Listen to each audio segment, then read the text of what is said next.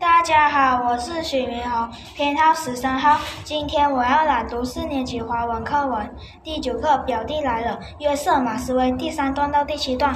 平日里，他不仅按照自己的意思和方式去做每件事，还霸道的不让别人碰他的东西。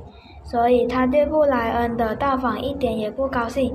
实际上，母亲这次专程邀请布莱恩到访，是为了要帮助丹丹学习如何待人处事，以及体验别人共享游戏的快乐。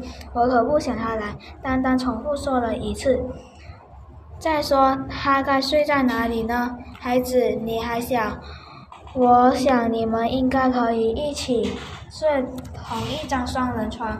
妈妈说：“无论如何，他总是你的表弟。不，我不要和别人挤一张床。我不要别人在我的房间。我不要别人夺走我心爱的东西。